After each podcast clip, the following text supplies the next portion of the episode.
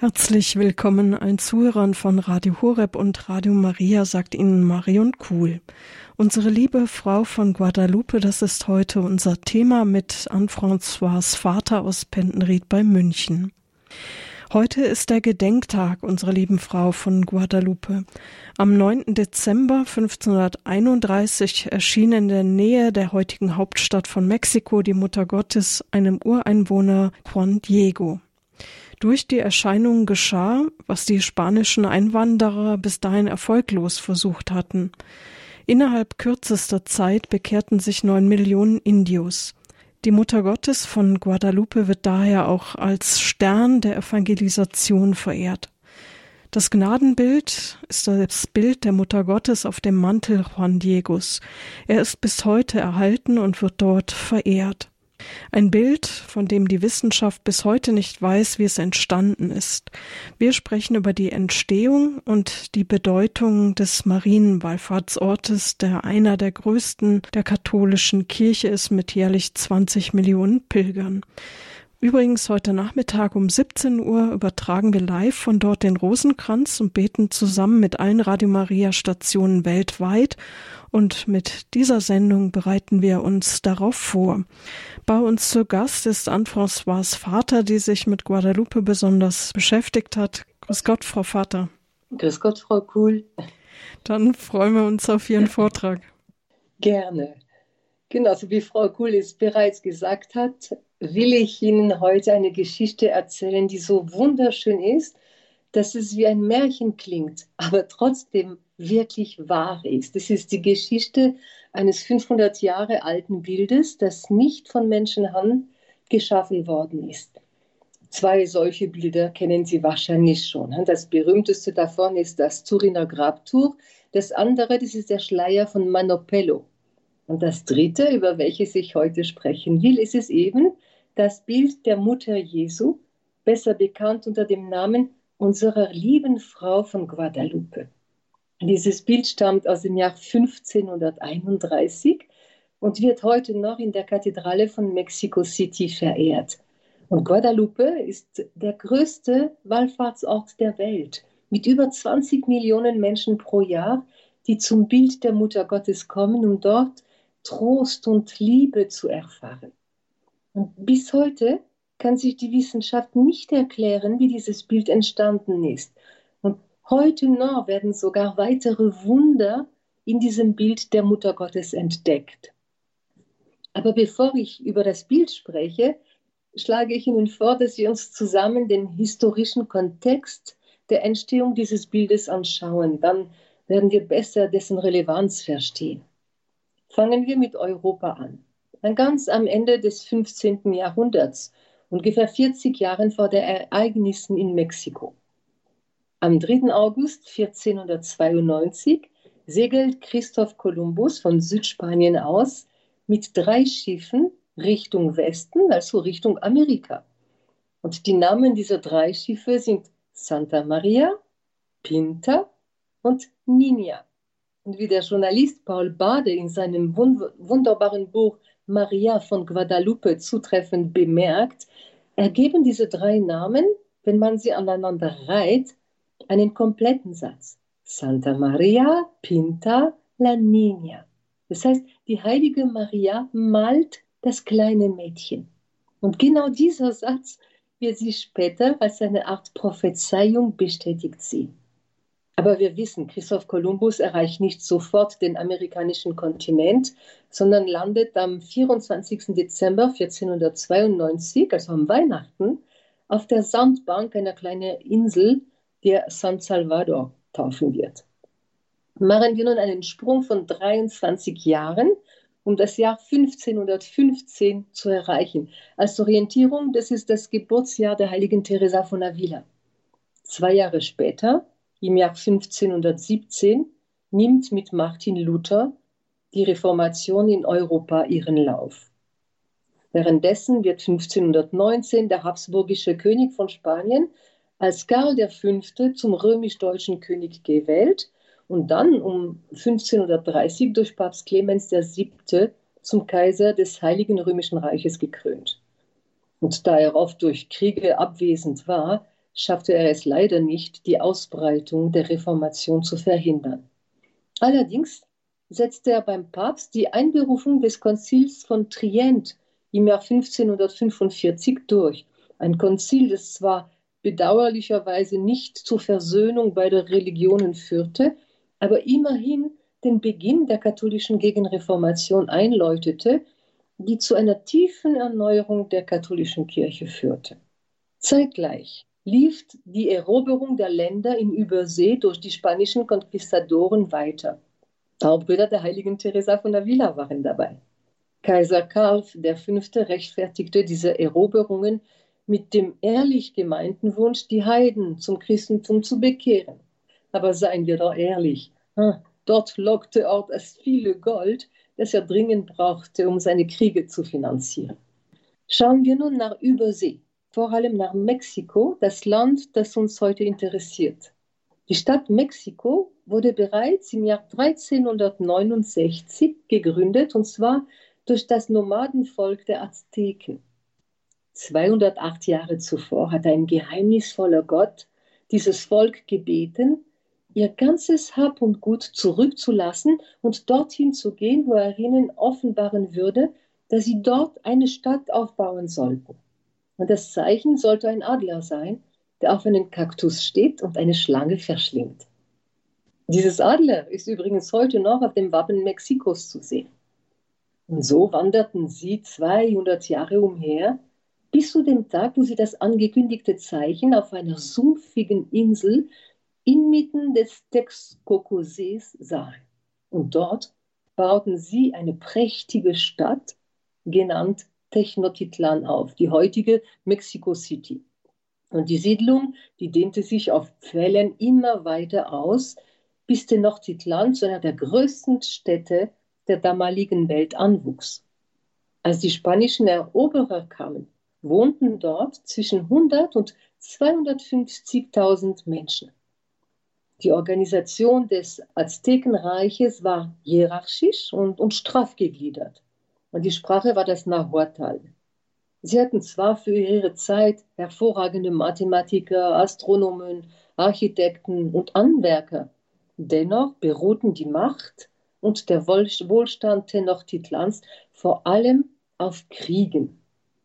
Denn die von ihnen eroberten Städte, sie mussten einen hohen Tribut zahlen an Lebensmittel, aber auch und vor allem an Menschen, die für den grausamen Opferkult der Azteken herhalten mussten. Und das führt uns zur Religion der Azteken. Ich werde nicht zu sehr ins Detail gehen, nur genug, um uns vor Augen zu führen, in welchem religiösen Kontext die Jungfrau Maria erschien. Die Azteken, die hatten eine Vielzahl von Göttern, mehrere Tausende davon. Der Hauptgott war der Gott der Sonne und des Krieges. Ein weiterer besonders verehrter Gott war Quetzalcoatl, ein Schöpfergott, der die Form einer gefiederten Schlange hatte. In der Schöpfungsmythologie der Azteken gab es fünf aufeinanderfolgende Welten oder auch Sonnen genannt. Und jede dieser fünf Welten endete durch eine Katastrophe. Die fünfte Sonne entstand, als sich der Gott Nanahuatzin in ein Feuer stürzte und sich dadurch in die aufgehende Sonne verwandelte. Allerdings gab es ein Problem mit dieser Sonne denn sie hing bewegungslos am Himmel. Also opferten die anderen Götter ihr Blut, um Energie für die Bewegung der Sonne am Himmel zu erzeugen. Und diese Energie, die musste nun durch Menschenblut geliefert werden. Und es war die einzige Flüssigkeit für die Azteken, die für die Götter als angemessen galt. Man musste also diesen Sonnengott täglich mit Menschenblut füttern, damit die Sonne genug Energie hatte, um am nächsten Morgen wieder aufzugehen. Und die Menschen lebten in Todesangst, dass die Sonne nicht mehr aufgeht. Also wurden gefangene Krieger, Sklaven, aber auch sogar Frauen und Kinder geopfert. Manchmal opferten sich auch aztekische Krieger freiwillig, denn das wurde als eine große Ehre angesehen. Und diese Opfer, die waren grausam. Die geopferten Menschen wurden einzeln auf der Spitze der Pyramiden auf einem Opferstein an ihren Armen und Beinen festgehalten und ihnen wurde dann bei lebendigem Leib mit einem Steinmesser das Herz herausgeschnitten. Und dieses Herz wurde anschließend für die Götter verbrannt, damit Sonne und Regen zur rechten Zeit kamen. Die Leiche wurde anschließend einfach die steilen Steinstufen hinabgeworfen. Man schätzt die Zahl der Opfer auf 50 bis 60.000 pro Jahr. Und wenn man weiß, dass der Schöpfer Gott der Azteken, Quetzalcoatl, die Form einer gefiederten Schlange hatte, dann wird einem klar, wem diese Opfer galten. Aber in der aztekischen Mythologie gab es eine Prophezeiung, dass Quetzalcoatl, der Schöpfergott, der unter den Menschen als ein Herrscher mit weißem Gesicht gelebt hatte, mit der Verheißung weggezogen war, dass er über den Atlantischen Ozean wiederkommen und die Herrschaft übernehmen würde. Und die Sage über die Wiederkehr des Gottkönigs kündigte die Ankunft von weißen Göttern mit vierbeinigen Fabelwesen, die über Blitz und Donner gebieten. Dann im Jahr 1509 gab es auch der Traum der Prinzessin Papanzin, die Schwester des damaligen Kaisers. Sie sah, wie am Ufer des Ozeans viele große Schiffe aus einem fernen Land kommen und auf ihren Segeln trugen sie große schwarze Kreuze. Und diese Schiffe, die würden den Azteken die Kenntnis des wahren Gottes bringen. Als sie aufwachte, erzählte sie es dem Kaiser und er glaubte ihr. Und diese Prophezeiungen und der Traum, die sind eine der Erklärungen, warum die Azteken, die in der großen Überzahl waren, sich anfangs kaum gegen die Eroberer gewehrt haben. Erstaunlich ist auch die Tatsache, dass die Rückkehr des Gottes Quetzalcoatl präzise für den 22. April 1519 vorausgesagt worden war. Denn genau an diesem Tag, am 22. April 1519, es war ein Karfreitag, landete Hernando Cortés, ein 33-jähriger Spanier, in Mexiko. Sein Schiff hieß die Santa Maria de la Concepción. Und wie seine Begleitschiffe trug er eben das Schwarze Kreuz, so wie die Prinzessin es vorausgesagt hatte. Cortés kam in Begleitung von noch 550 Männern, unter ihnen zwei Franziskaner und 16 Pferde, diese vierbeinigen Fabelwesen, die den Indios mächtige Angst einjagten. Zwei Tage später ließ Cortés, der ein überzeugter Christ war, am Ostersonntag eine feierliche Messe am Strand feiern. Und die Eingeborenen, die beobachteten sie von weitem und Sie wussten nicht, was sie davon halten sollten. Also berichteten sie alles ihrem König Montezuma, der aufgrund der Prophezeiung dachte, dass er es vielleicht mit göttlichen Gesandten zu tun hatte. Sie waren weiß, trugen Bärte, brachten vierbeinige Fabelwesen sowie Waffen, die Blitz und Donner erzeugten. Sein Neffe versicherte ihm zwar, dass es sich um normale Menschen handelte, aber Montezuma war sich nicht sicher, und anfangs wehrte er sich nicht gegen die Spanier. Cortés hatte auf seinem Eroberungszug nach den Nordtitlan viele Indios befreit, die zuvor von den Azteken gefangen worden waren. Und diese halfen ihm dann gegen Montezuma. Und das Zögern von Montezuma und die Hilfe der befreiten Gefangenen erklären, warum nur 300 Soldaten in der Lage waren, 30.000 Azteken zu besiegen. Als Cortés die Stadt Tenochtitlan eroberte, ließ er sie völlig zerstören. Und trotz Proteste der Priester der Azteken stoppte er sofort die Menschenopfer und ersetzte die Götzenbilder in den Tempeln durch Kreuze und Bilder der Mutter Gottes. Aber die Bekehrungen kamen nur zögern. Auf die Bitte von Cortés hin sandte Karl V. im Jahr 1524 weitere Franziskaner, die sofort mit der Evangelisierung begannen. Sie lernten die Sprache nach Nahuatl, ließen sich sogar die Vorderzähne pfeilen, um die Aussprache der Azteken besser nachmachen zu können. Alles umsonst.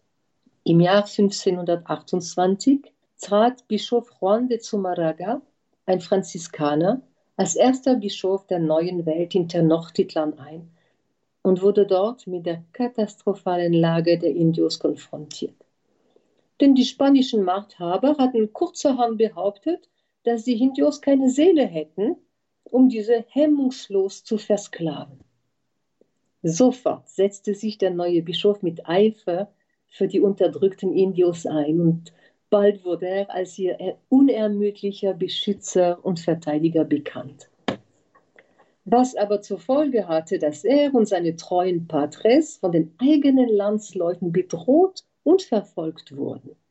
Aber schließlich gelang es dem mutigen Bischof, eine Botschaft über die schrecklichen Zustände in einem ausgehöhlten Kruzifix an Kaiser Karl nach Spanien zu schmuggeln. Daraufhin erließ der Kaiser ein Gesetz gegen die Sklaverei und setzte eine neue, bessere politische Führung in Mexiko ein. Dennoch stand Mexiko unmittelbar vor einem blutigen Aufstand. Denn die Indios, die hatten nichts mehr zu verlieren. Das, was sie bis jetzt geglaubt hatten, erwies sich als eine Lüge. Die Abertausenden von Opfern wären nicht nötig gewesen, denn auch ohne sie ging jetzt die Sonne trotzdem jeden Morgen auf. Aber andererseits war die Religion der Eroberer keine Alternative. Die Indios empfanden Abscheu davor, denn diese weißen Eindringlinge, die predigten zwar die Liebe, aber sie ermordeten, versklavten und raubten ihr Volk aus.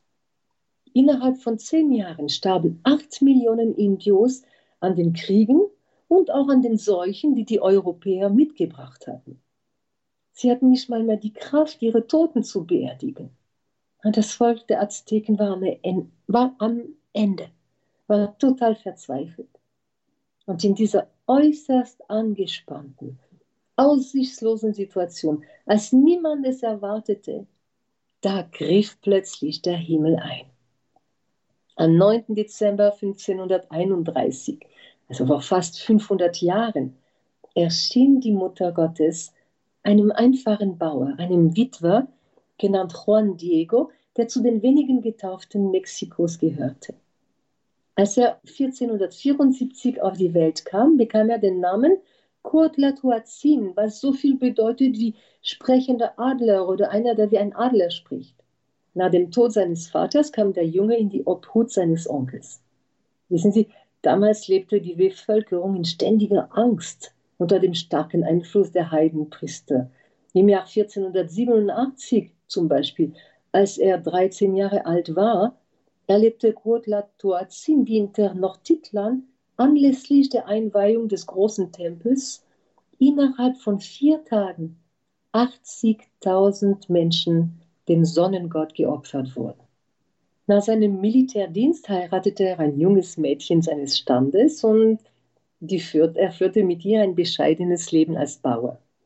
Mit seinem Onkel Juan Bernardino gehörten er und seine Frau zu den ersten Christen des Landes.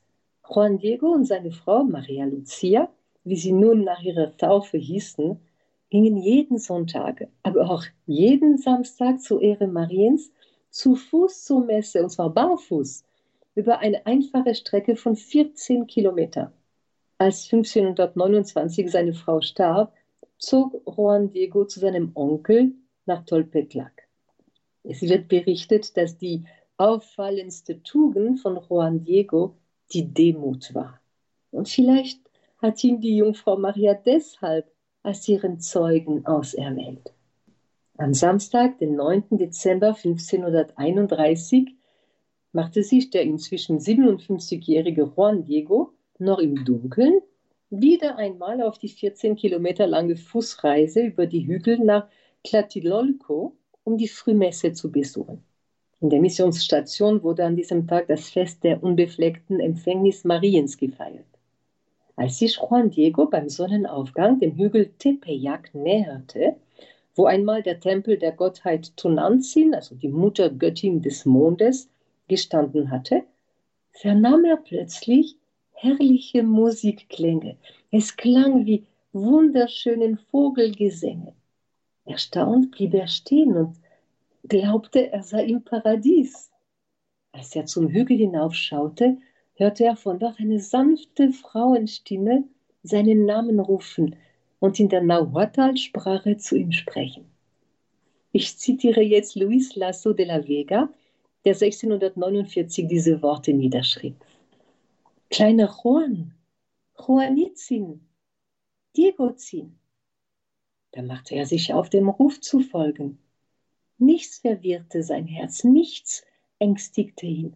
Er fühlte sich nur sehr froh, sehr glücklich. Eilig stieg er den Weg hinauf, um zu sehen, wer ihn gerufen hatte.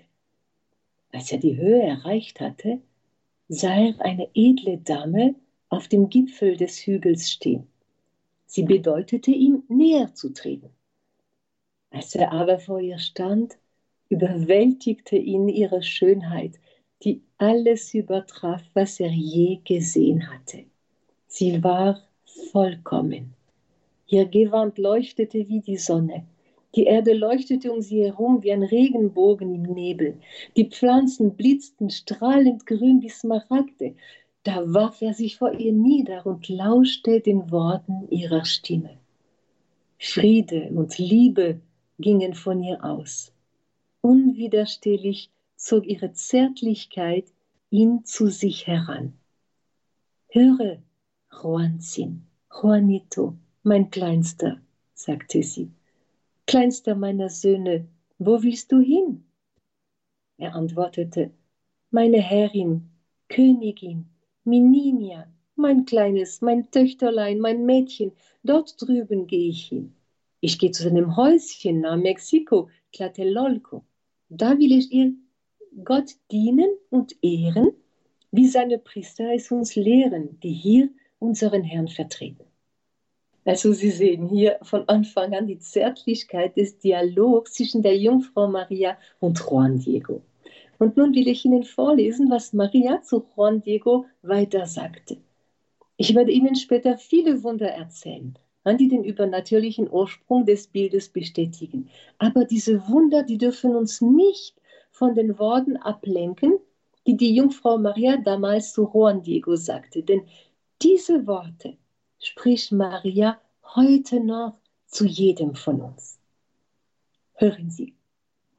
Unmittelbar nach diesen Worten enthüllte sie ihm ihren kostbaren Willen und sprach: Präge dir folgendes gut ein, allerkleinster meiner Söhne.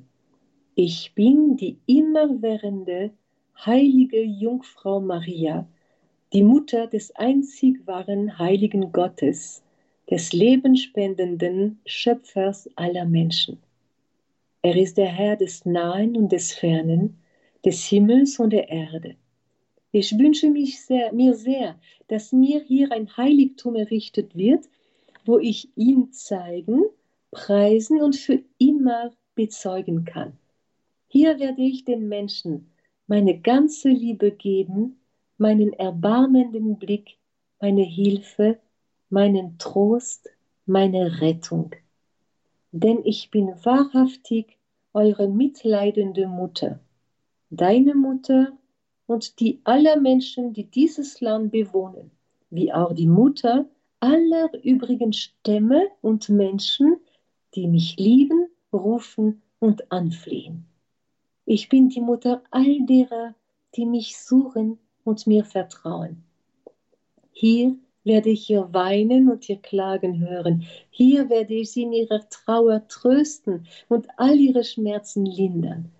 Hier werde ich sie heilen in ihrer Pein, ihrem Elend und Leid. Um nun aber auszuführen, was meine mitleidigen und barmherzigen Augen vorhaben, geh zum Bischof von Mexiko. Ende des Zitats. Und Juan Diego machte sich sofort auf den Weg zum Bischof. Don Juan de Zumaraga, der inzwischen so seit drei Jahren in Mexiko lebte.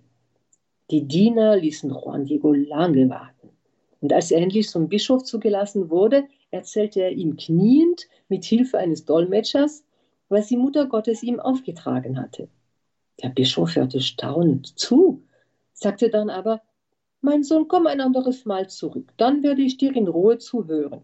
Ich will noch über deinen Wunsch nachdenken.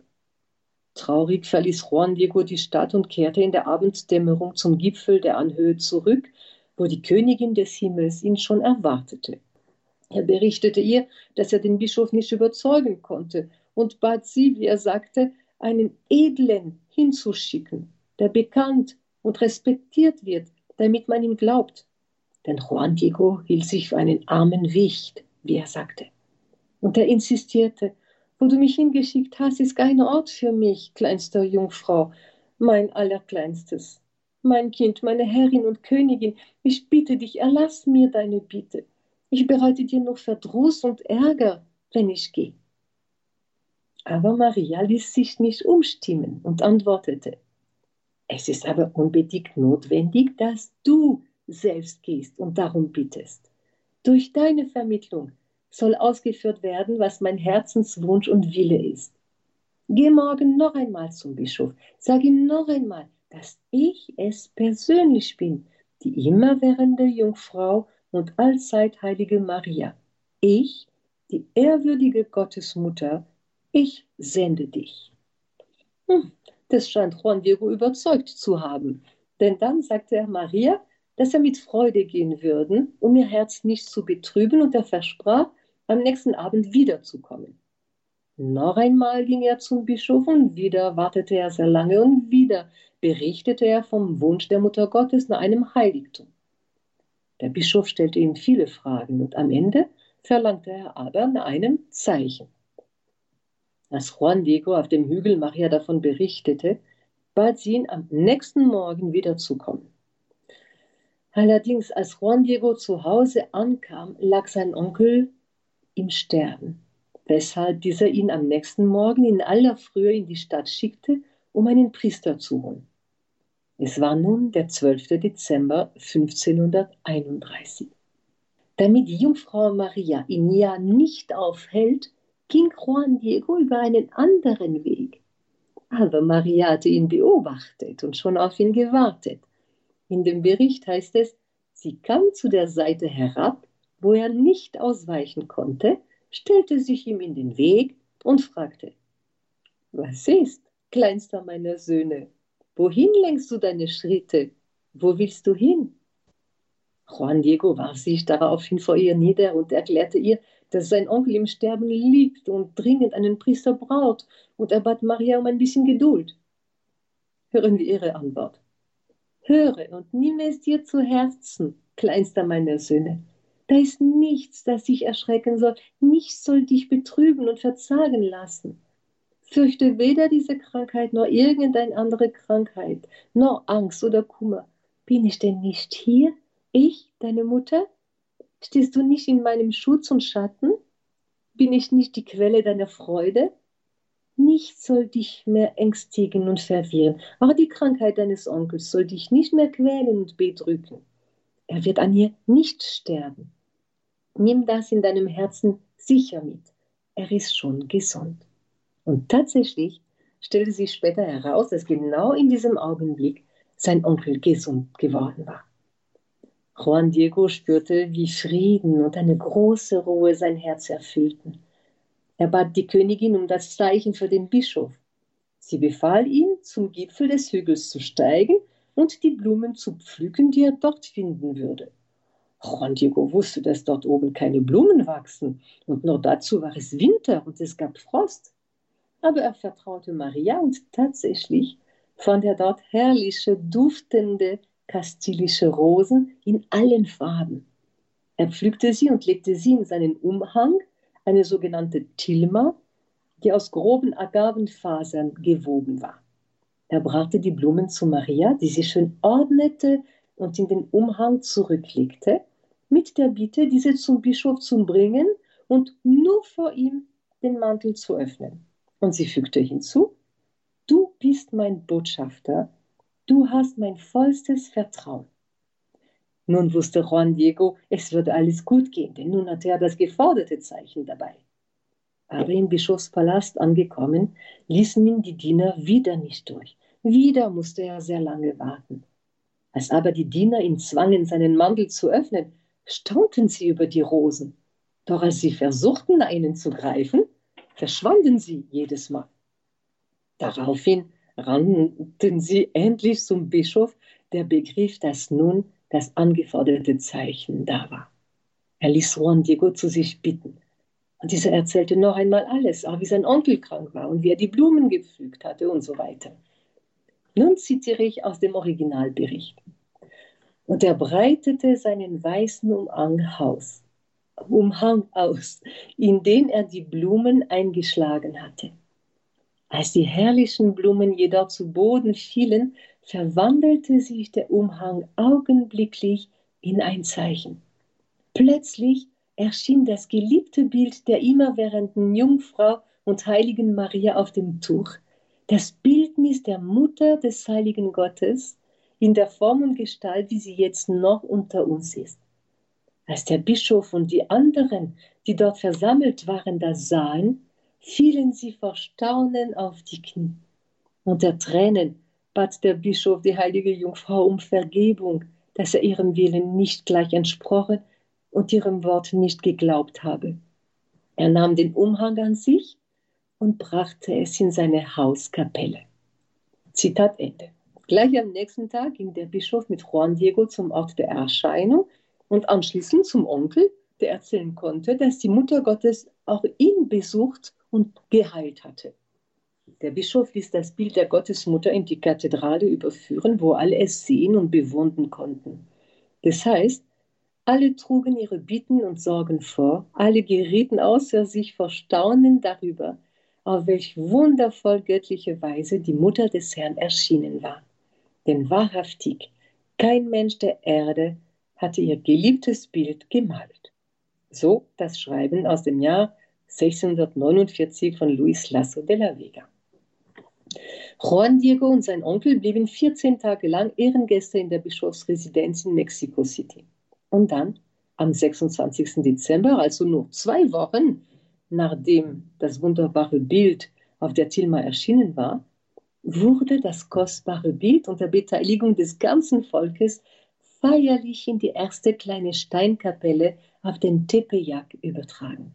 Denn Tag und Nacht hatten Indios und Spanier gemeinsam daran gearbeitet, das bescheidene Gotteshaus zu errichten das Bischof Zumaraga ohne zu zögern der Obhut Juan Diegos anvertraute.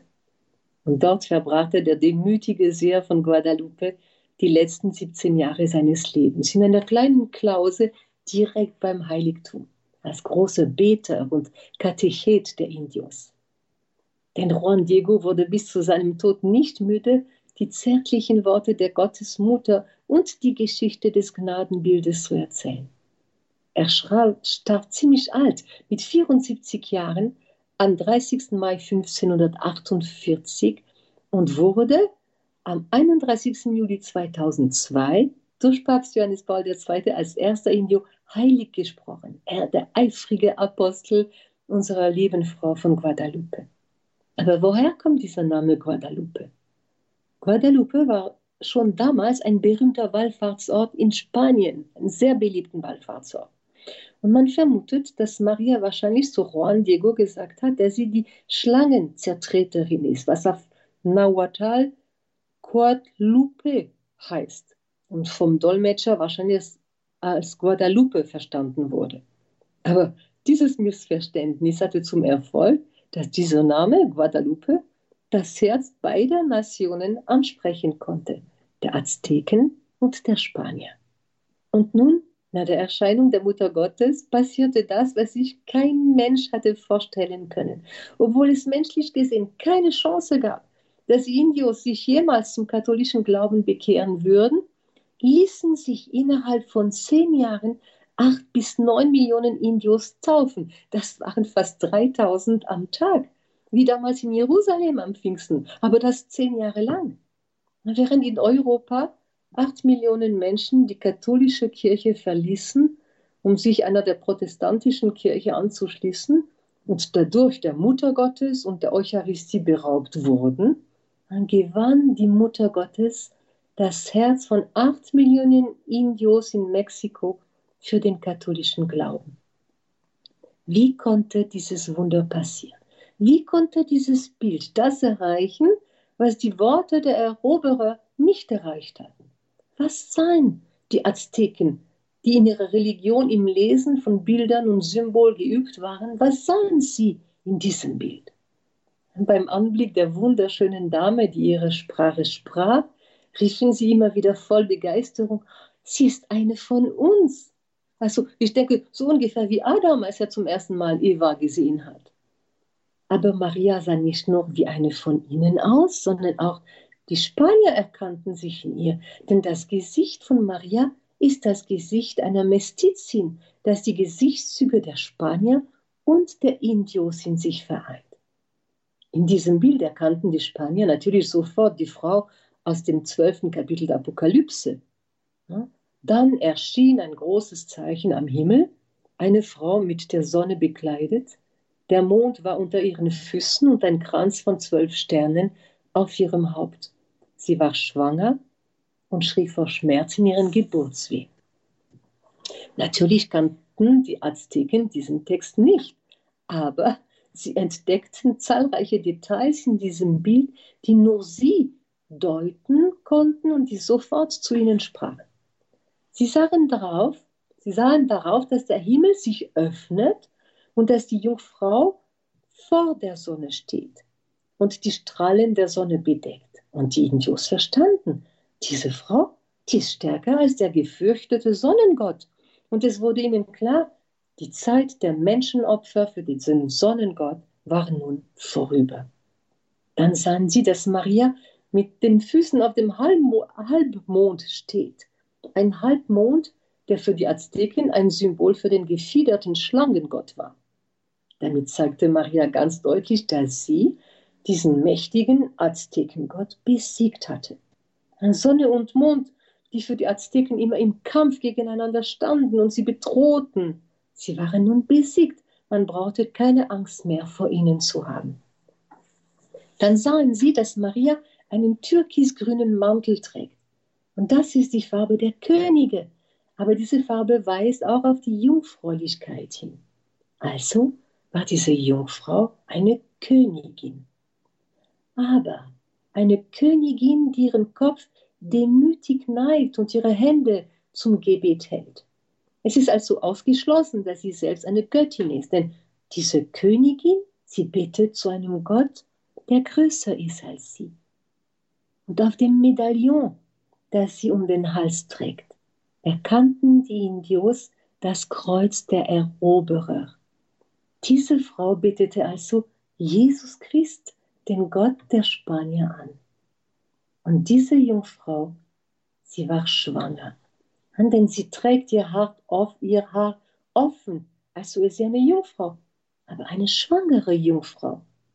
Und das, was die Spanier nur aus der Heiligen Schrift erfahren konnten, seien die Indios auf diesem Bild.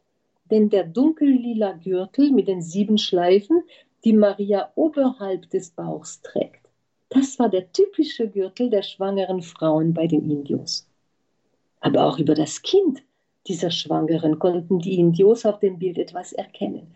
Denn auf dem hellbraunen Kleid Mariens sahen sie verschiedene Blumen, die sich wiederholen und sie verstand, dass Maria die Schöpfung als Kleid trägt.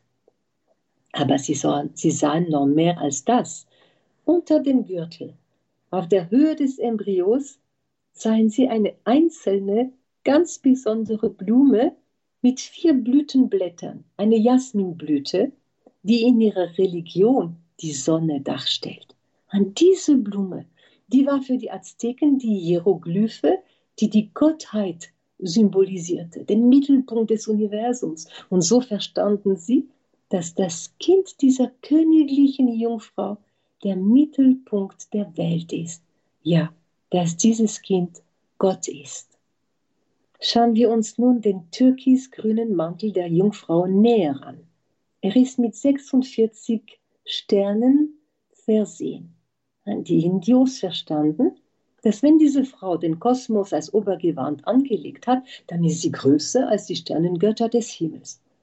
Aber was diesen Sternen betrifft, behielt sich der Himmel für die Menschen unserer Zeit eine Überraschung vor.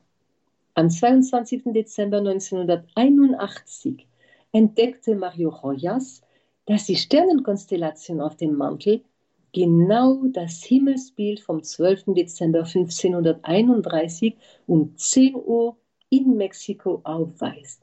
Das heißt, die Uhrzeit, als Juan Diego seinen Poncho vor dem Bischof öffnete.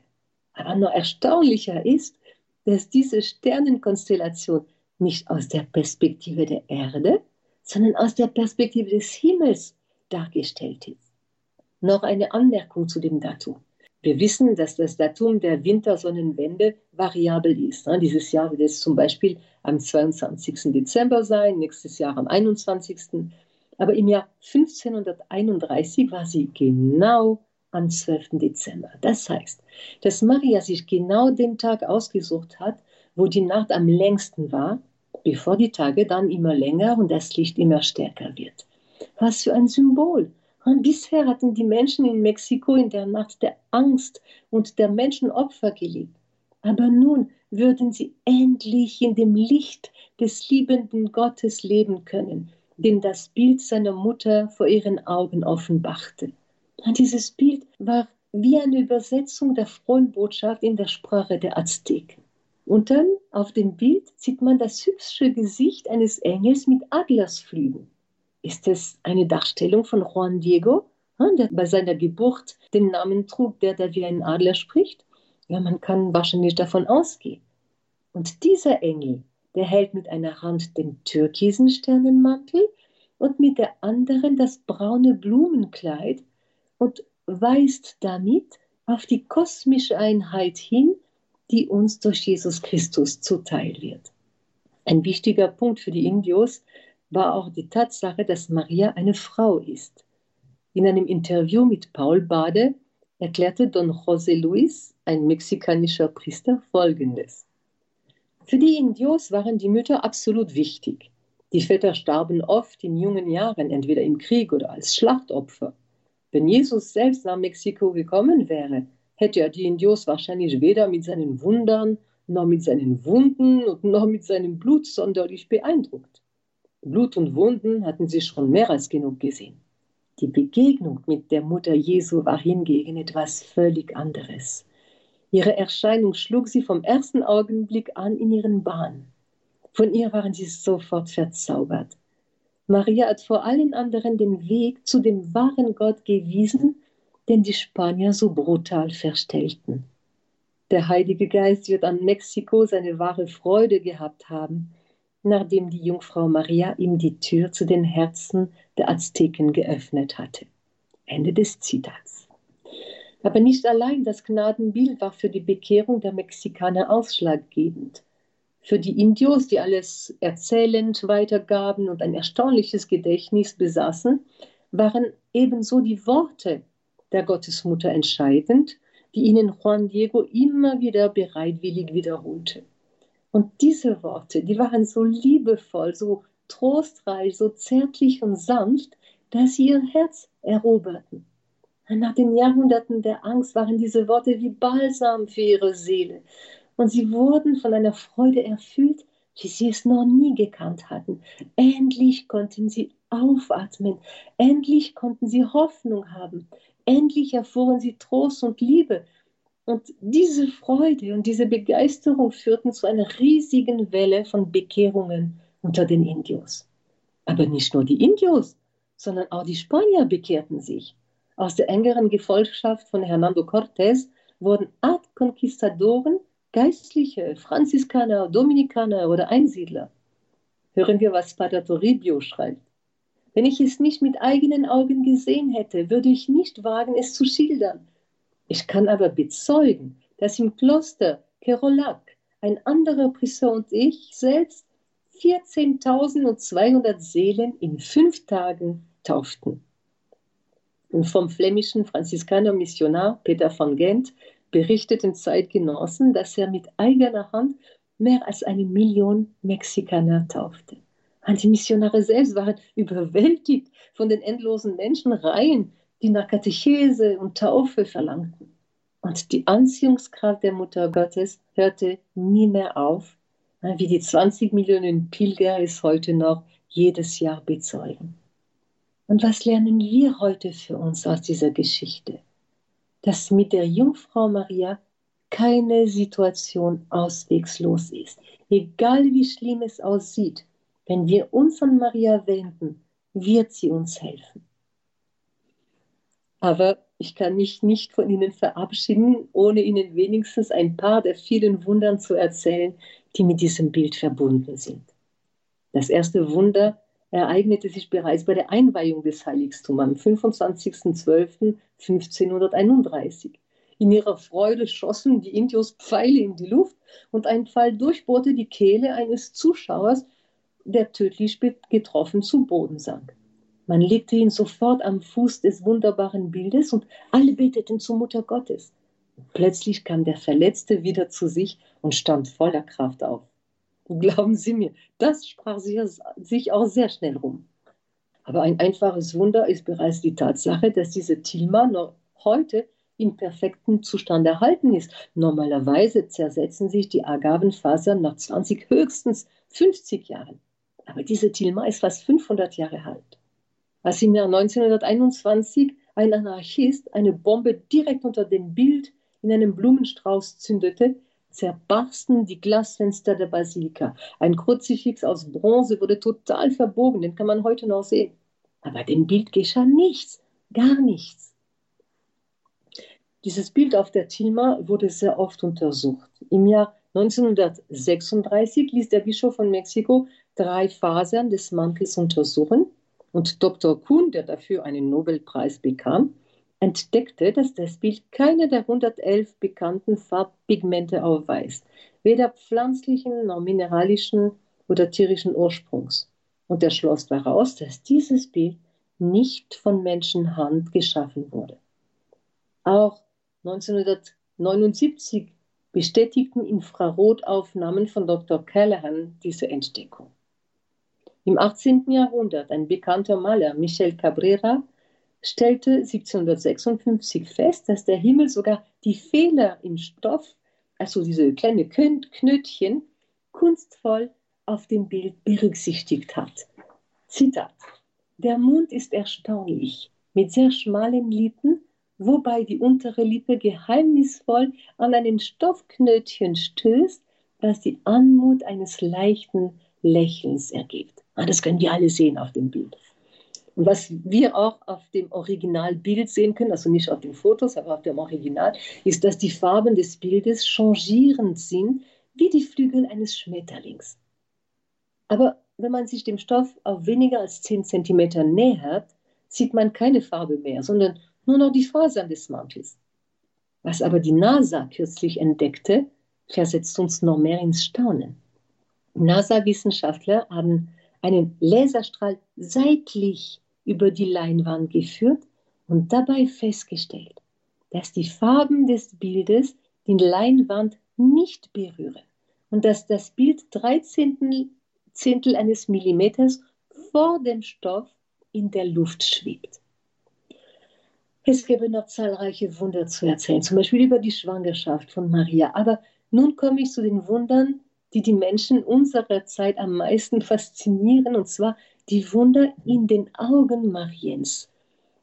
In diesen sanften Augen, die uns mit so viel Liebe und Zärtlichkeit und Barmherzigkeit anschauen. Bereits 1929 vergrößerte der offizielle Fotograf der Basilika von Guadalupe Negative des Bildes und stellte verblüfft fest, dass in Marias Pupille die Spiegelung eines bärtigen Mannes zu sehen war. Aber damals bat man ihn, diese Entdeckung zu verschweigen.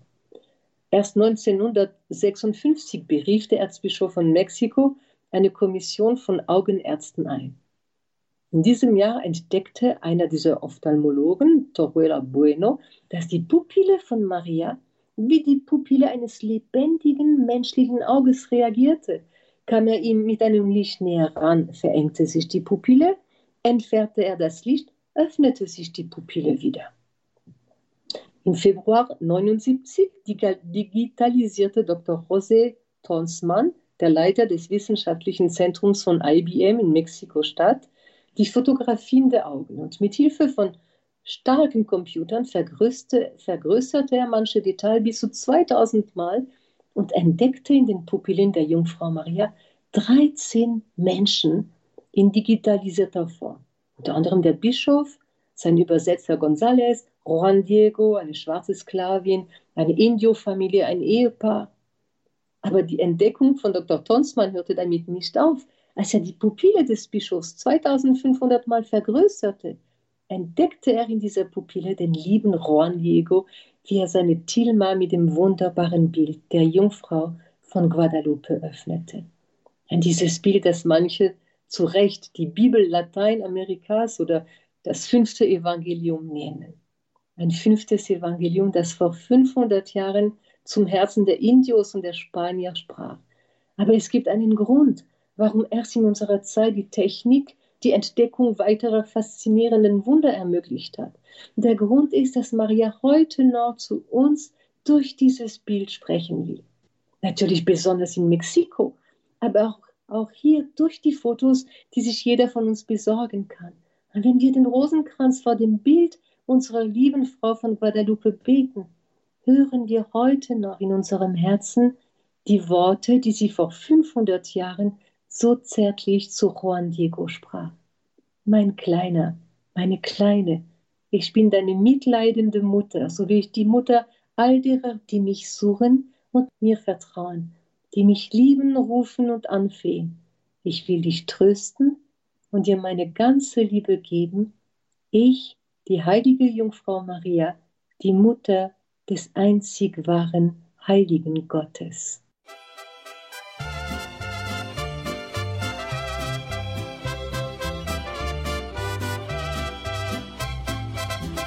Unsere liebe Frau von Guadalupe, das ist heute unser Thema in der Sendung Spiritualität hier bei Radio Horeb.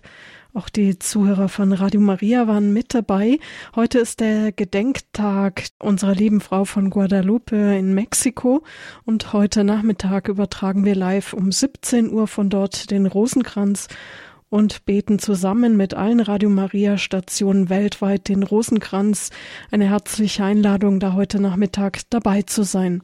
Wie immer können Sie diese Sendung auch nachhören in der Mediathek von Radio Horeb unter www.horeb.org oder Sie können eine CD bestellen unter der 08328 921 120. Ihnen, Frau Vater, vielen Dank und noch einen schönen Festtag. Danke sehr, ebenfalls. Danke. Auf Wiederhören, sagt Marie und Cool.